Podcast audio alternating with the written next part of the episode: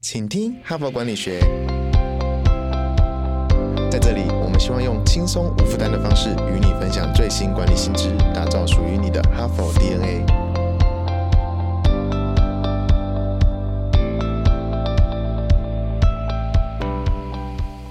大家好，我是节目代班主持人，哈佛商业评论全球繁体中文版行销总监 Even。这个星期呀，哈帕的主题是职场让你委屈了。但是 HBR 当然不可能让你宝宝心里苦，但宝宝不说。所以本周我们将拆解职场委屈的苦情情境，然后跟着哈帕的听众练习个人应该如何应对，以及知道自己需要什么样子的资源，还有领导者跟组织可以怎么有效建立措施或者是协助。所以本周的一开始啊，让我们先从委屈说起。我们每个人呢都会遭遇到人生的。的挫折、意外打击，所以会沮丧，甚至是悲伤，更甚至陷入低潮。这个时候，无论是企业啊，或者是个人啊，近期有一个非常火红的能力，叫做韧性的力量。韧性啊，也是人才培育的一大重点课程。可是，你理解中的韧性，可能有那么一点点的误解哦。怎么说呢？因为任性啊，其实不是代表坚强面对，或者是毫无动摇。如果您认为一个员工，或者是你跟我有韧性，是指无论我们什么情况都能积极正面、努力奋斗。哎呀呀，那么你已经委屈了，请你先认真听一下本集哦。你正在规划去哪里度假，犒赏自己一年的辛劳吗？为感谢哈帕听友一直以来的支持，在这个十一月充满感恩的季节，HBR 要抽出一名幸运儿，送出星宇航空台北到东京商务舱来回机票。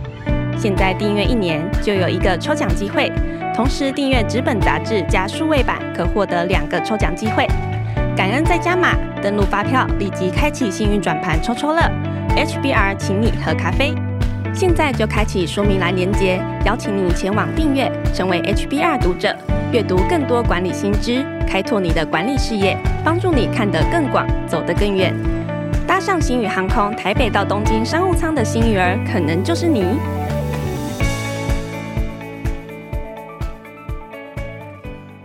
本篇文章的作者啊是莱斯大学，也就是新常春藤名校与美国南方最高学府之一的这个莱斯大学里面的丹尼尔金教授。那文章的名称是《解开你对任性的误解》。是的。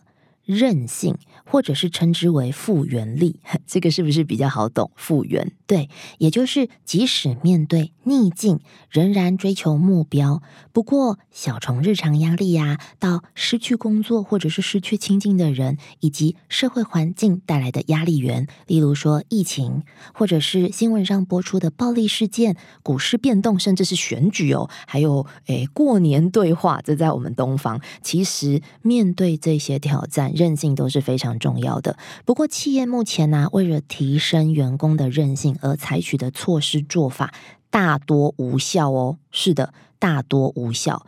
大部分的员工的韧性培训成效不彰，而且效果短暂。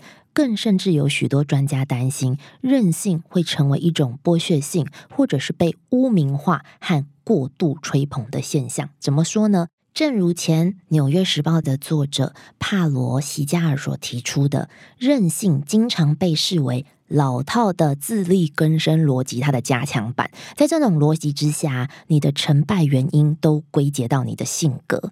还有一篇爆红的推文写道：“我梦想这辈子不再被称为有韧性，因为我坚强而疲惫不堪。我想要支持，我想要温柔，我想要自在，我想要和我亲近的人在一起，而不是我多么善于面对打击，或者是受到多少次打击而被表扬。”这个呃，Zendash 他也强调说，就是一个这个爆红推文的作者，他也强调说，这个已经超过个人应该可以承受的范围。这个时候啊，请让我们先了解你我可能面临的这个任性陷阱，有没有可能阻碍其他人哦？陷阱一。将任性视作一种人格特质，因为人们在讨论任性的时候，经常认为一个人若是不具备任性，他就是缺乏任性，是不是有点绕口？对，非常 HB 啊。但是呃，确实有些人韧性具备的方式，有如人格特质那般的稳定性。例如说，他们可以在不同的时间、不同的情境表现出一致性的韧性水平。不过，这是有些人。如果我们只用这种方式来思考韧性，就会完全把责任放在自身，或者是这个人才，或者是员工的身上，忽略了需要提供适当的支援。不过，如果你是从自己出发来听本集的话，你也可以思考一下：哎呀，要得到任性这样子的呃状态，你需要什么样子的资源哦？临床心理学家艾米阿德勒博士。嘿丢，跟我比较偏向的心理学派阿德勒同 family name，这位艾米啊，将这种缺乏结构性当责的情形描述为任性的阴暗面。因为在这种缺乏责任感的情况之下，人持续鼓励他们去培养任性，可能会耗损精神，甚至导致身心俱疲哦。所以呢，不要把任性当成一种人格特质，应该看成一种状态，而且这是任何员工都能达。到的状态，可是这需要营造一种环境，能够主动促成和展现支持韧性。例如说，你的文化，这不只是大看到企业文化哦，甚至是你的团队、你的小组、你的家庭，是否是鼓励彼此畅所欲言，并且呢，彼此会寻找资源来解决各自的忧虑、需求跟想法。以及啊，你的组织是否呃有一些休假、工作调整的空间和福利的政策，让员工可以充分的应付难关？因为有一些逆境是出乎意料的，这不代表组织就不需针对逆境来进行规划。员工可能无法预料到流产、性骚扰等等，有可能让心理健康不佳的时期。我说的是心理哦，对，心理健康不佳的时期。但是组织可以制定政策，预先应应这些潜在的情况。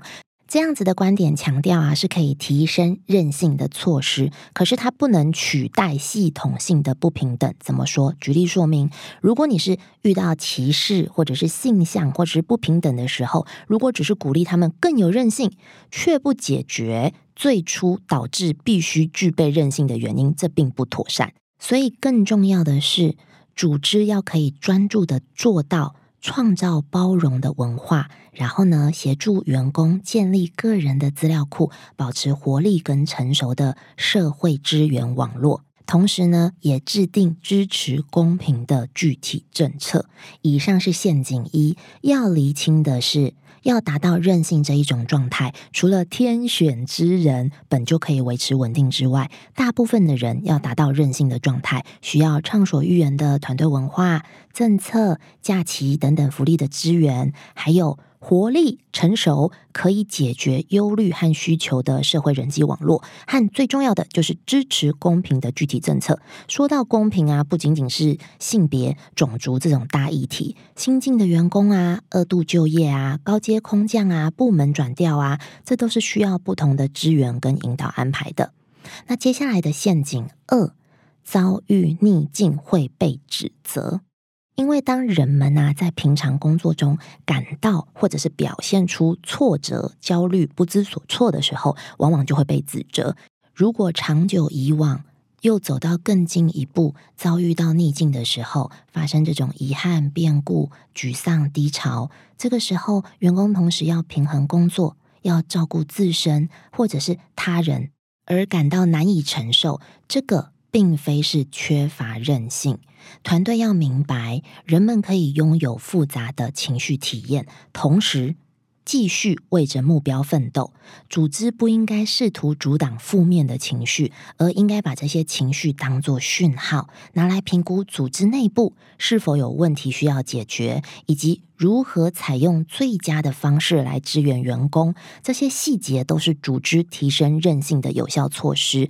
那文本中更进一步提到啊，团队领导者可以自问三个问题，来指引。和建立韧性的措施，不过这需要深度的现状分析和具体的执行政策拟定来加入其中。所以欢迎哈帕的精英们点进说明栏中的原文，组团一步一步规划起来吧。本周的职场让你委屈了第一天，先协助各位建立起正确面对委屈的状态，任性。而明天会带来是，如果你在职场当中啊中过招、过劳。霸凌、有毒环境，怎么样怎么放下呢？最后，感谢你的聆听。如果你喜欢我们的节目，请你订阅这个 podcast，并且到说明栏点击加入，成为我们请听哈佛管理学 HAPA 的听众，接收第一手消息。谢谢你的收听，我们明天再会。现在就注册 HBR 数位版会员，每月三篇文章免费阅读，与世界一流管理接轨，阅读更多管理大师的精彩观点。现在就开始。